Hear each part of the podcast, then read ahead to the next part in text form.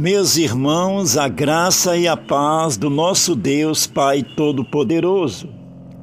1 João, capítulo 2, versículo 17 diz: Ora, o mundo passa, bem como a sua concupiscência.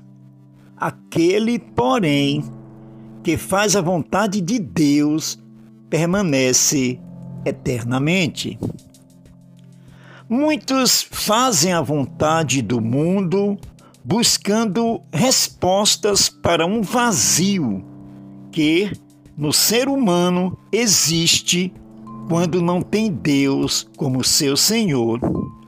Somos um povo eleito e a principal evidência disto é porque fazemos, dentro das nossas limitações, a vontade de Deus guiados pelo Espírito Santo em Cristo Jesus.